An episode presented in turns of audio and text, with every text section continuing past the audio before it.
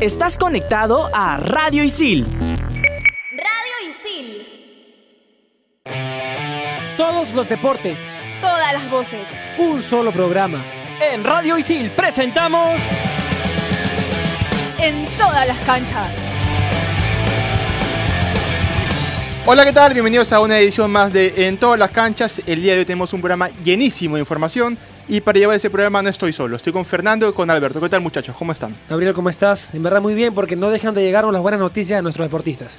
Alberto, ¿cómo te vas? Fernando, Gabriel, ¿qué tal? ¿Cómo estás? Un saludo para los que nos escuchan. Tenemos mucha información sobre el atletismo, por ejemplo, sobre el judo, que han ganado varias medallas y eso lo vamos a ampliar en minutos. Sí, justamente quería comenzar con, con lo panamericano de judo, ¿no? que se realizó el, el último fin de semana. Eh, hablamos la edición anterior de que el presidente había dicho que era el deporte o la disciplina que más medallas iba a traer a Perú en, en los Panamericanos.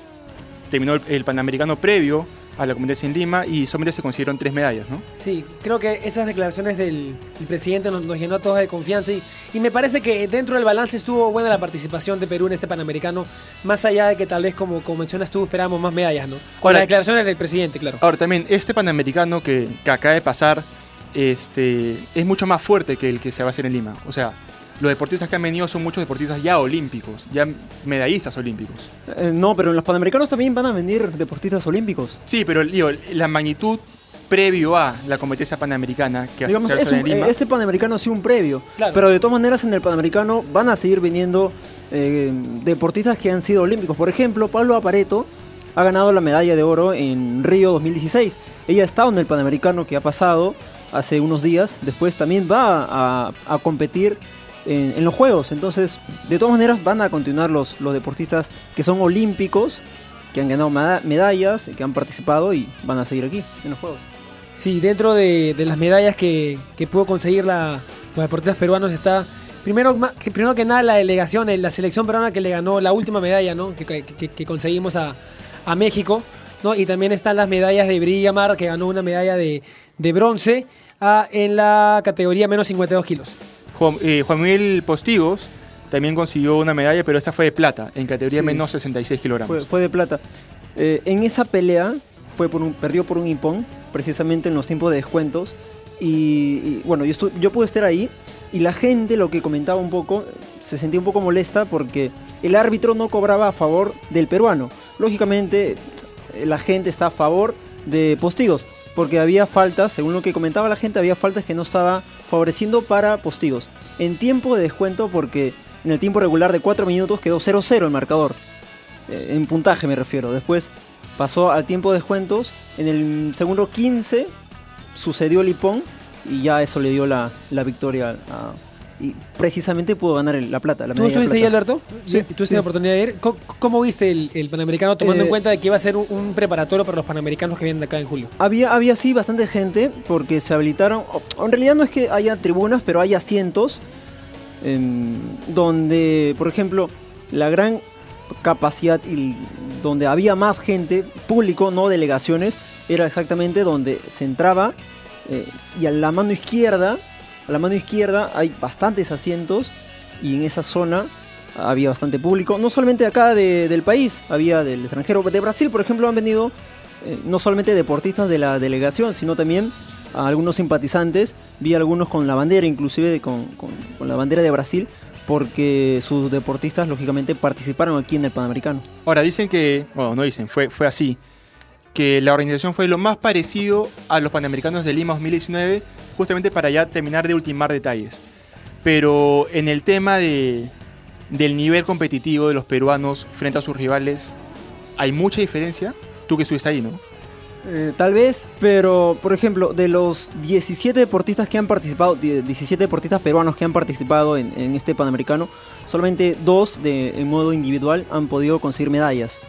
Brigitte Gamarra, bronce y Postigos plata. Después, por ejemplo, Noemí Guayguamesa, que es la que ha ganado la medalla de bronce en los Olímpicos de la Juventud, eh, quedó en primera fase, no pudo acceder a la siguiente donde son eliminatorias. Entonces, de los 17, solamente dos han conseguido medallas. Pero al margen de eso, también eh, la selección peruana en modalidad de equipos consiguió una medalla. Postigos, Alonso Brigitte Gamarra y Jesús Gavidia eh, conformaron esta selección que ganó a México en el último día de competencia en- ahí en, en- en el Panamericano. Sí, solamente para, para concluir y para hacer un resumen de todo, ganamos tres medallas, dos de, de bronce, Brigitte Gamarra y la selección en, en equipo, y Postigos se, se llevó la, la de plata en este Panamericano de judo, ¿no? Sí, es cierto. Pudo conseguir la medalla de, de plata.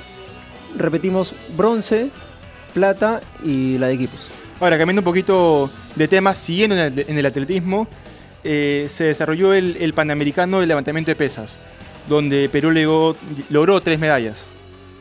Sí, ah, ah, eh, Fiorella Cueva logró tres medallas en, el primer día de la competición y luego vino el, la medalla conquistada o las medallas conquistadas por Hernán, Hernán Viera que estuvo en Río ah, 2016 y también es una de las cartas o de nuestras principales cartas para ganar una medalla en, en Lima 2019. Fiorella Cueva también estuvo en Río 2016, por ejemplo. Dos deportistas que han estado en los últimos Olímpicos y que vienen compitiendo de cara a los Panamericanos, porque, repito, han estado eh, realizando las competencias, han conseguido logros y estamos a menos de tres meses del inicio de los Juegos. Entonces eso es importante de que pueda seguir en competencia y, y conseguir el objetivo. Es verdad, hablabas también de, hablabas ahorita justo de, de los juegos que se vienen, de los Panamericanos Lima 2019, pero hay que remontarnos un poco más atrás, irnos a, a Caracas 1983. Vamos con el ¿Sabías qué?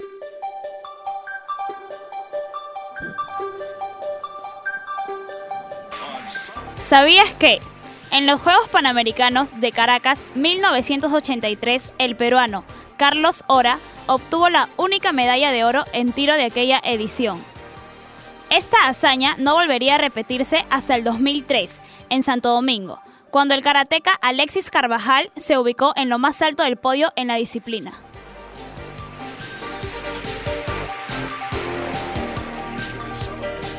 Ahí estaba el ¿Sabías qué? Recordando un poco lo que fue los Juegos Panamericanos de 1983, pero regresando ya a la actualidad, el último fin de semana también se desarrolló el Nacional de Atletismo, Alberto. Sí, es cierto, se desarrolló. Sí, 400 deportistas en el Chipoco, en el José Galvez Chipoco. Eh, finales de mayo, por ejemplo, se va a desarrollar el Grand Prix, el sudamericano, en, en- en La Videna, en el nuevo estadio atlético de La Videna.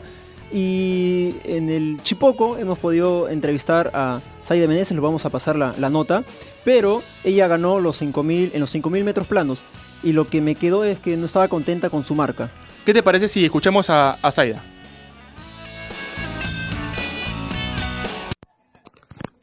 Bueno, a ver, Saida, cuéntame. Eh, ¿Qué es lo que sientes tener esta medalla en tu pecho? Entiendo que estamos a poco nomás de los Panamericanos, pero ¿cuáles son tus emociones, tus sensaciones luego de ganar la prueba de 5.000 metros aquí en, en Chepoco?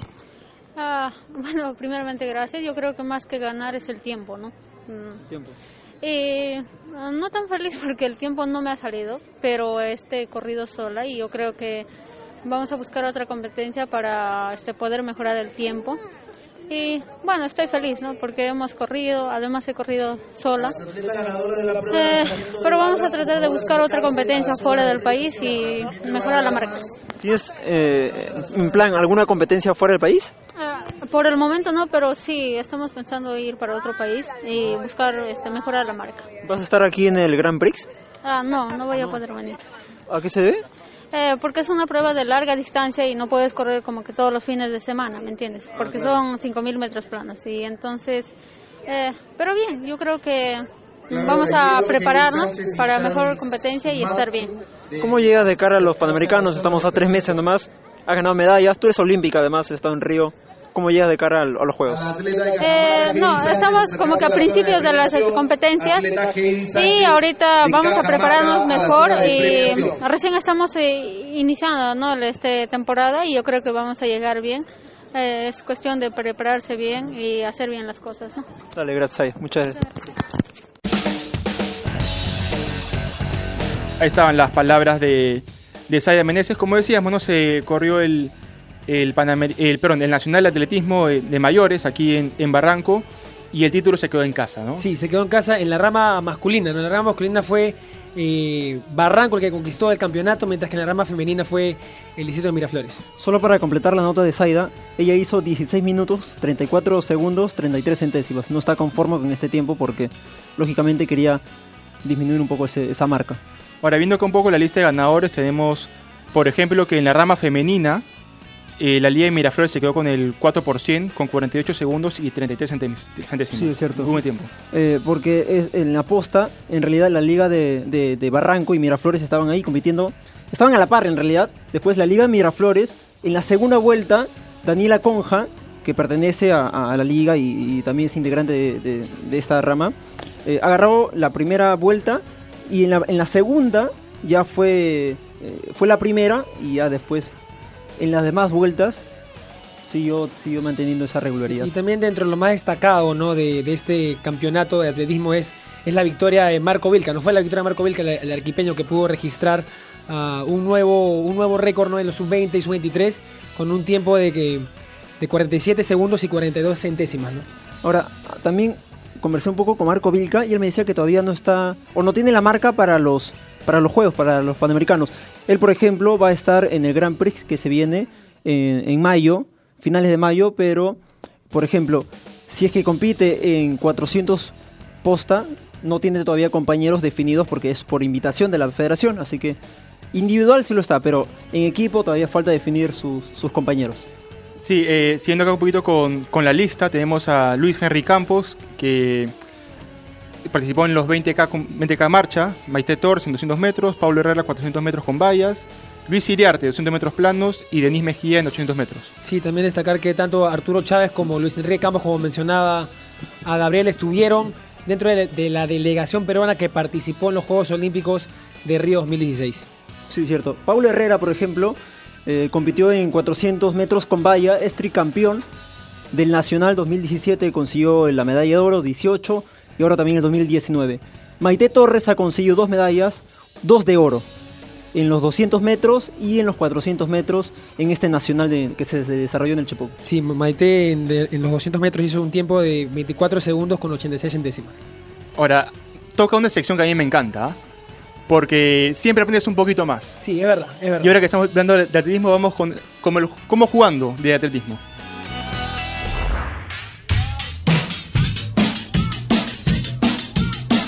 Hola, ¿qué tal? Mi nombre es Luis Bernardo Gala Ruiz, soy entrenador de atletismo. Vamos a aprender qué cualidades de repente debe tener eh, un corredor de 100 metros, ¿no? Para que de repente pueda practicar esta prueba y rendir lo mejor posible. El corredor de 100 metros debe ser un tipo muy rápido, tiene que tener una muy buena flexibilidad, sobre todo en la cadera, tiene que ser un tipo muy coordinado, eh, técnicamente de repente tiene que apoyar lo que es la, la media punta del pie, la planta del pie y, y no el talón. Eh, todo ese tipo de, de habilidades a veces naturales que posee una, una persona, eh, como habilidad se conjuga, se trabaja y se, en el tiempo se vuelve, se vuelve una destreza, ¿no? ¿No? Eh, obviamente un, un velocista eh, puede, pueden hacer y se puede hacer, ¿no? Generalmente hay edades sensibles entre los 6 y 9 años y 12 y 14 años en donde la velocidad pura se mejora y luego en el tiempo eh, se va a mejorar otros otro, otro tipo de velocidad, ¿no? La resistencia de velocidad, la fuerza de velocidad, la potencia, ¿no? Y todas estas capacidades, como repito, eh, se van desarrollando en el tiempo, ¿no? Y con mucho paciencia y vamos logrando de repente un, un buen corredor de, de velocidad. La talla, en realidad, en esta prueba, eh, no es fundamental, ¿no? Eh, las habilidades y las capacidades que he hablado anteriormente son necesarias. De repente una persona muy bajita es muy rápido, muy fuerte, muy potente. De repente una persona grande, de repente tiene una buena zancada, una buena frecuencia, ¿no? Y como repito, ¿no? Eh, la talla no, no, es, no es tan fundamental. Bueno, hoy como jugando hemos aprendido un poco de atletismo.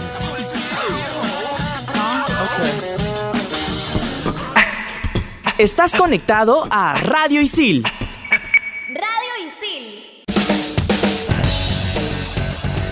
Estamos de vuelta aquí en, todas las canchas. Hemos hablado ya mucho de atletismo y no hay que dejar al lado el paraatletismo, ya que Luis Sandoval ganó los 5.000 metros del campeonato Loterías Caixa en Brasil. Sí, eh, con un tiempo de 16 minutos, 17 se- segundos, 34 centésimas. Y sabes que ha sido un campeonato que en el balance ha sido bueno para, para los deportistas peruanos porque no solo Luis Sandoval logró obtener la medalla de oro, sino que en, la segunda ubicación, sino la, la medalla de plata, ah, estuvo Rosville Guillén, ah, detrás de, de- de- de Luis Sandoval con un tiempo de 16 minutos, 47 segundos y 23 centésimas. ¿no? Hay que acotar que ambos deportistas son de la categoría T11. Esta categoría es para las personas que tienen discapacidad visual. Sí, es verdad, es verdad. Y ambos, tanto Sandoval como Guillén, estuvieron ah, en los Juegos Paralímpicos de Río 2016, ¿no? Sí, es cierto. Y también si seguimos con la información de para deportistas, por ejemplo, Pilar Jauregui ha conseguido también la medalla de oro. Eh, Pedro Pablo de Vinatea también ha conseguido una medalla. Luis Salva también ha, conseguido una, una medalla. En para badminton. En para badminton han conseguido los tres para deportistas. eh, lógicamente eh, con cara con cara para los próximos para para panamericanos para panamericanos que se vienen Pilar Jauregui ganó dos veces la medalla de oro en siglo femenino, superó en un partido muy ajustado a la turca Emin Sekin por 2-0, 21-19 y 21-19 también. Y en doble femenino hizo dupla con Gerrit Kos de Austria y remontaron la, la serie por 2-1, 18-21, 21-15 y 21-17. Sí, es verdad, es verdad. Igual José Alba también ganó la, la presea de plata en dobles junto a, a, a un para, para, para badminton, sí, parabadontista, ah, de Kenia, ¿no? que se llama Anthony. De verdad, no, no, no me, no me metan presión con, con el apellido porque no, No, lo- no, no, lo voy a tienes que decir. decirlo. No, no me metan Tienes que presión. no me decirlo. Tú presión. puedes, tú puedes. Dilo, dilo como, no sé, como, como, como, como puedas. Ahí nomás, ahí nomás. El keniata Anthony Okwan. Ahí está, ahí está. Gracias, Gabriel. Gracias, Gabriel, por, por la salvada ahí. Ah, la dupla ganó tres, en- tres encuentros y perdió solamente uno, ¿no? Ah, y esto hizo que, que- que- que se queden con, con la medalla de plata en este campeonato. Por otro lado, Pedro Benatea obtuvo la medalla de bronce en doble masculino. Sí, es cierto. Pero si seguimos con la información de los para badmintonistas, por ejemplo, hay una que, que se llama Yulenia Poveda. Ella Sí. no va a poder participar, por ejemplo, en los para panamericanos. Tuvimos la oportunidad de entrevistarla en un sí, programa de tuvimos- una edición de aquí, todas las canchas. Aquí sí. la entrevistamos, ella nos decía que no puede competir su categoría porque en las distintas federaciones no están eh, comple- completamente adecuados para que puedan participar entre países de América aquí en los próximos para panamericanos. Y por ejemplo, ella no va a poder competir. Sí, No es están verdad. adecuados aquí. No, lo que pasa es que las federaciones no tienen los deportistas, eh, la, la cantidad mínima de deportistas que pide la Federación Internacional para que puedan competir en los para panamericanos.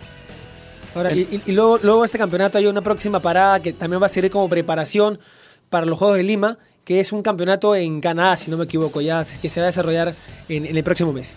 Ahora, ¿tú sabías que hay 14 paradeportes que clasifican a los para Paralímpicos de Tokio 2020? Me gustaría saber cuáles son. Vamos a escuchar un poco más aquí en Saviaje.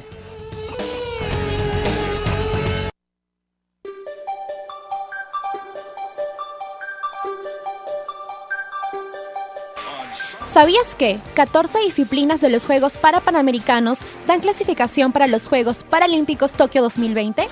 Estas son baloncesto en silla de ruedas, bocha, fútbol 5, golbol, para atletismo, para ciclismo de pista, para ciclismo de ruta, para natación, para powerlifting, para taekwondo, para tenis de mesa, rugby en silla de ruedas, tenis en silla de ruedas y voleibol sentado.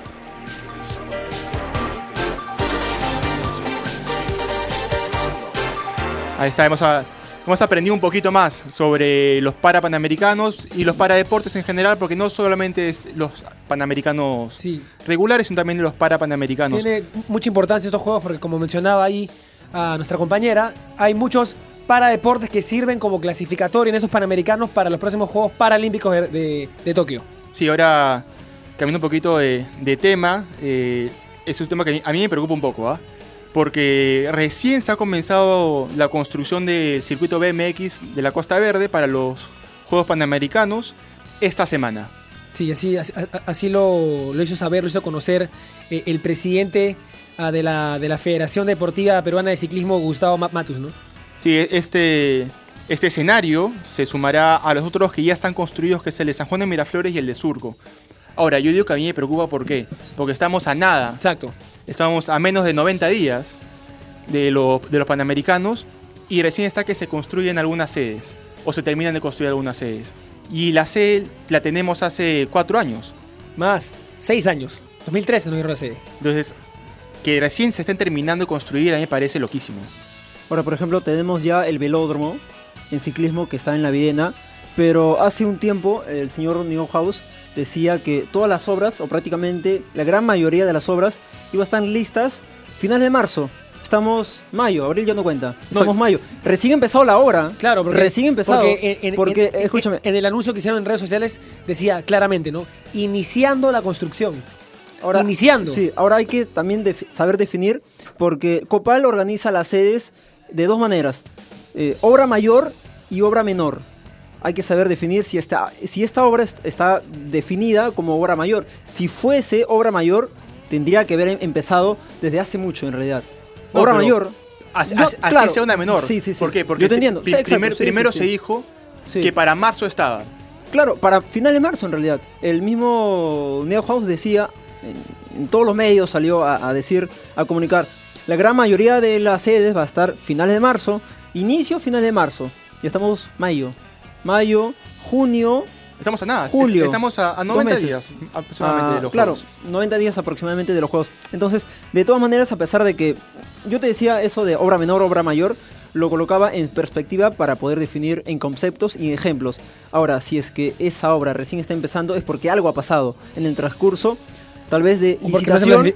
también puede ser que no se planificó bien. Claro, exacto, planificación, licitación, encontrar a la empresa que lo haga, eh, obtener el dinero del Estado por tantos millones, saber distribuirlo bien.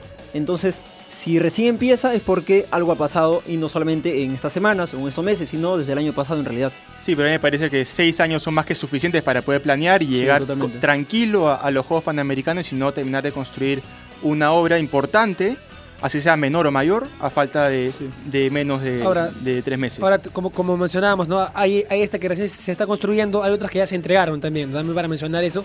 Pero lo, lo que nos preocupa también es la facilidad que van a tener los deportistas para llegar de una sede a otra también, ¿no? O, la- o las personas que quieren ir a ver los, las, las disciplinas en, en los Juegos Panamericanos. Sí, así es. Ojalá que, que se termine a tiempo las obras, la de la carretera, la, la de Villa Salvador, Villa María y todas las obras que aún están pendientes. Esperemos que, que para la próxima edición tengamos buenas noticias al respecto y sigamos teniendo buenas noticias de los atletas Eso y los sí. paratletas. Tenemos buenas noticias de, de los deportistas. Ese tipo de, de noticias nos dejan un poco con ese a- sabor amargo, ¿no? Sí, así que nos reencontramos en la próxima edición de En todas las canchas. Hasta luego.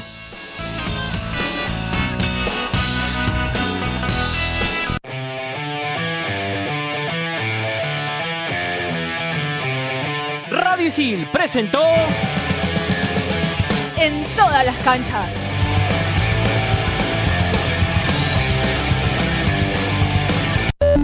Estás conectado a Radio Isil.